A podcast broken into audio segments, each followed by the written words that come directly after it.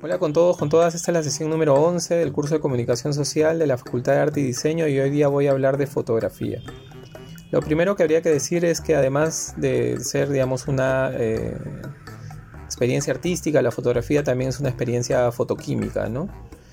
Y lo digo porque, claro, la tecnología, digamos, de alguna manera atraviesa la práctica fotográfica, ¿no? Es decir, ¿no? Cuando tomamos una foto estamos pensando en la tecnología que está detrás de, digamos, esa foto, no solo en lo que queremos representar, digamos, en lo que queremos, en, nuestra visión del mundo, ¿no? Sino también en lo que queremos que aparezca eh, en, la foto a partir de la tecnología, ¿no?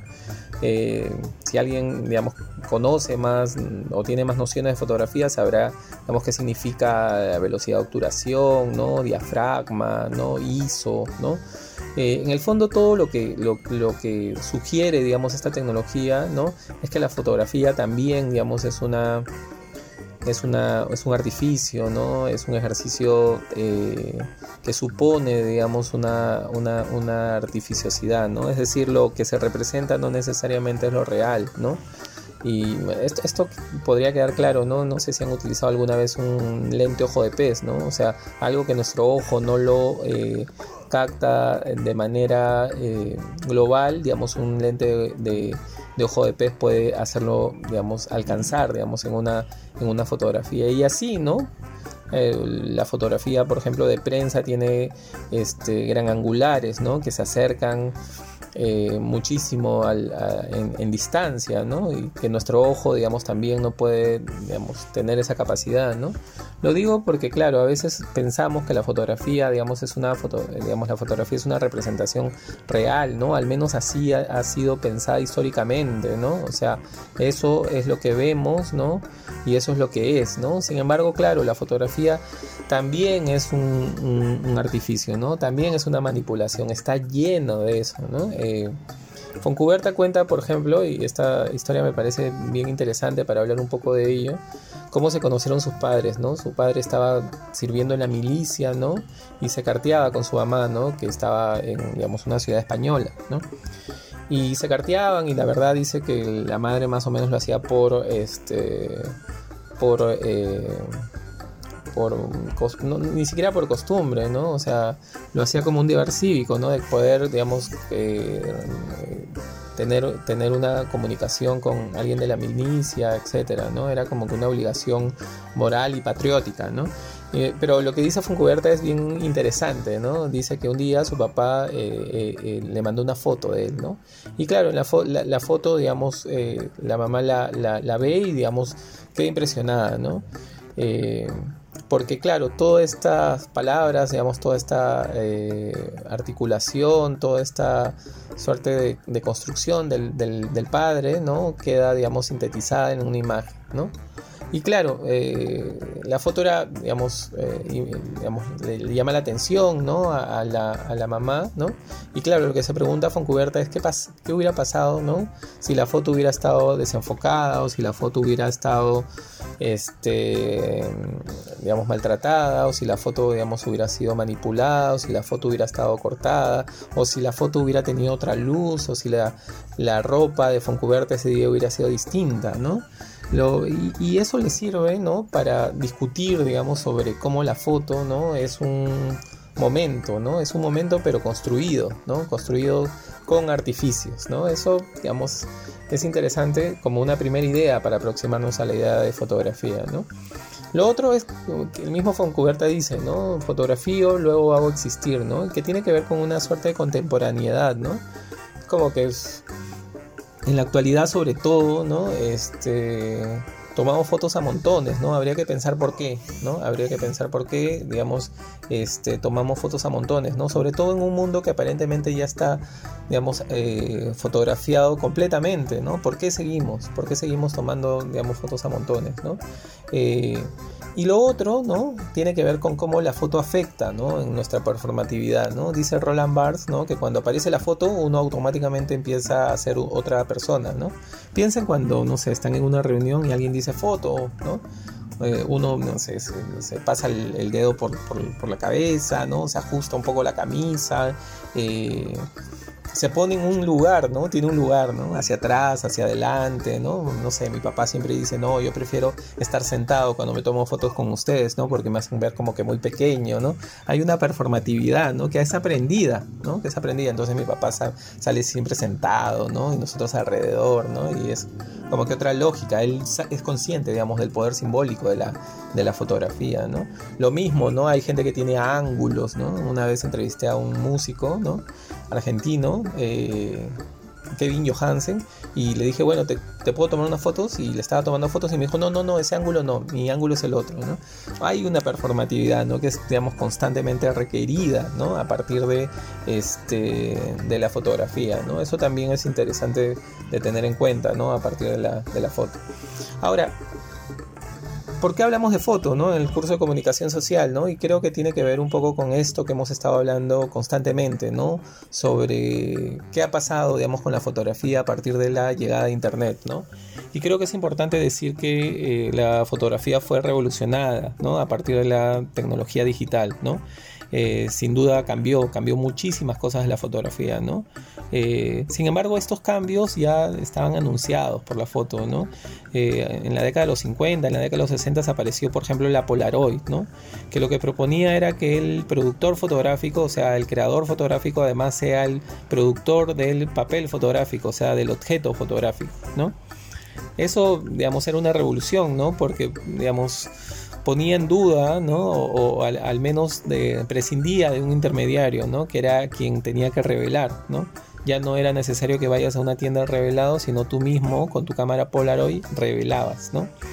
Eh, eso está un poco en la línea de lo que hemos estado conversando en todo el ciclo, ¿no? en cómo el, usuario ¿no? adquiere ¿no? autonomía, poder. ¿no?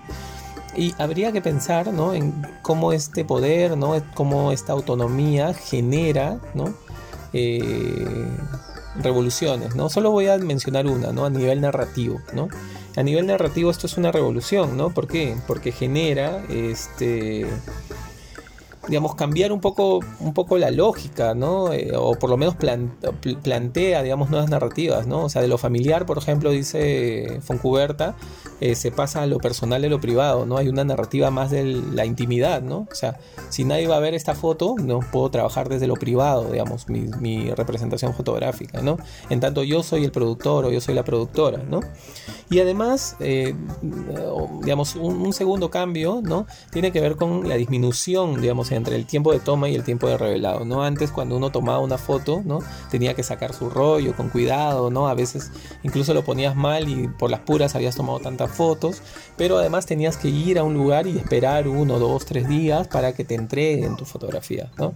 Era un, un proceso que tomaba tiempo, ¿no? La Polaroid de alguna manera promete revolucionar esto, ¿no? Lo revoluciona todo a todo sentido, ¿no?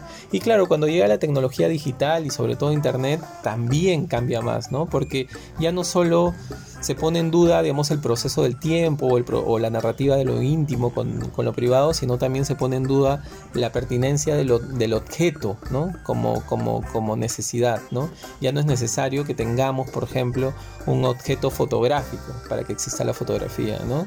Eso es, eso es revolucionario, ¿no? O sea, nosotros sabemos, ¿no? Que hay fotos en nuestro celular, ¿no? Se llena, pesan, ¿no? Hay una noción, hay una suerte de los animamos, ¿no? Hay una suerte de, o sea, los convertimos en algo concreto, ¿no? Pero en el fondo sabemos que no existen, ¿no? O sea, como objeto, ¿no? Están ahí, ¿no? En el ciberespacio, seguramente en algún servidor del mundo, ¿no?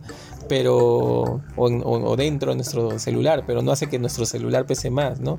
Claro, la objetualidad también, eh, la tecnología digital hace que se ponga en duda, ¿no? En relación a la, fotografía y eso genera una revolución, ¿no? Otra revolución que tiene que ver con que empezamos a tomar muchísimas fotos, ¿no? Antes tomábamos pocas fotos, ¿no? Yo cuando fui, por ejemplo, a mi viaje de promoción en Cusco, fui con dos rollos, ¿no? De, y era como que el primer día me emocioné y le tomaba fotos, digamos, a, a, todo, ¿no? A todo, ¿no? Y de pronto me di cuenta que me faltaban poquísimas fotos y no habíamos ido a Machu Picchu ni a Taitambo, ¿no? Entonces empecé a reducir, ¿no? Me emocioné menos, guardé algunas, ¿no? Esa noción ahora no existe, ¿no? O sea, no existe, ¿no? Tenemos capacidad para tomar muchas fotos, ¿no? miles de fotos, ¿no? ráfagas de fotos. ¿no? Eh, y eso también eh, no tendría sentido sin la revolución digital y sin la aparición de Internet. ¿no? Y claro, la pregunta es por qué seguimos tomando fotos ¿no? en este mundo, ¿no? en un mundo que aparentemente ya está todo fotografiado. ¿no? Este, y, quizá, digamos, tenga que ver con, dos aspectos, ¿no? Uno dice Foncuberta, ¿no? Dice, lo que pasa es que ahora necesitamos confirmar la realidad, ¿no?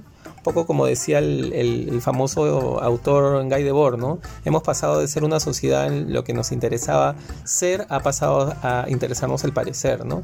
Entonces necesitamos una foto que confirme que hemos vivido, que hemos estado ahí, ¿no? Eso es revolucionario también, ¿no? Eh, no sé, yo, tengo varios ejemplos de ello, ¿no? Pero por ejemplo en, en, mi ex trabajo una compañera se fue a París, ¿no? Y no subió ninguna foto a su red, ¿no? Entonces la, el murmullo en la oficina era, no, no se ha ido, no se ha ido, no se ha ido, ¿no? Porque claro, no había subido una foto, la foto como validador, ¿no? Como, como, como la prueba, ¿no? Eso por un lado, ¿no? Un poco pienso en la gente que toma también o graba videos en los conciertos, ¿no? O sea, seguramente hay, hay, videos de mejor calidad de un concierto, ¿no? No, pero yo quiero mi video, ¿no? Que seguro se escucha mal, es terrible, ¿no? Se, se filtra la voz del de adelante, ¿no? Pero es mi video, ¿no? El mi aquí ahora, ¿no? Citando a Benjamin, ¿no? Eh, y eso también posibilita, digamos, eh, ¿no? Es eh, un un formato, un género, ¿no? Que, es el selfie, ¿no? El selfie no es otra cosa que la autoafirmación fotográfica del yo, ¿no? En el espacio, ¿no? En el aquí y ahora, ¿no? Eso también tiene que ver con lo que dice Foncuberta, ¿no? Con una autoafirmación, ¿no? De, nuestro, de nuestra presencia en el espacio fotografiado, ¿no?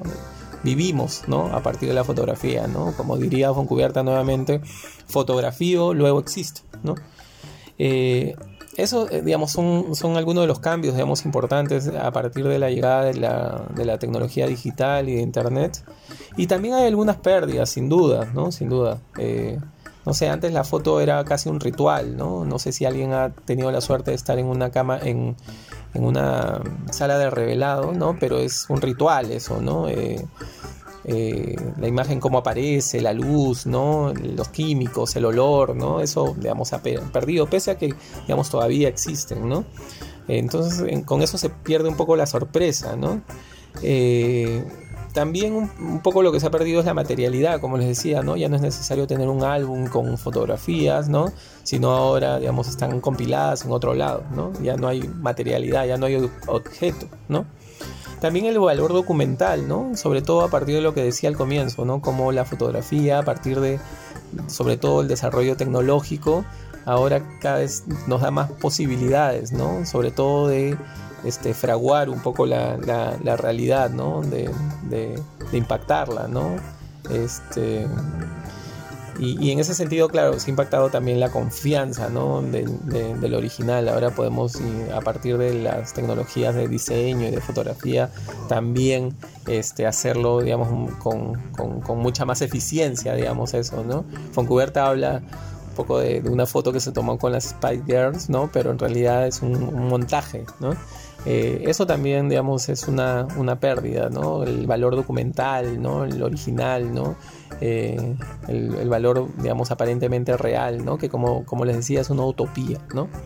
Sin embargo, claro, lo que, lo que destaca son, son los cambios, ¿no? Los cambios que, que, pueden sintetizarse en eso, ¿no? En la eliminación de los intermediarios, ¿no? En la eliminación del tiempo, ¿no?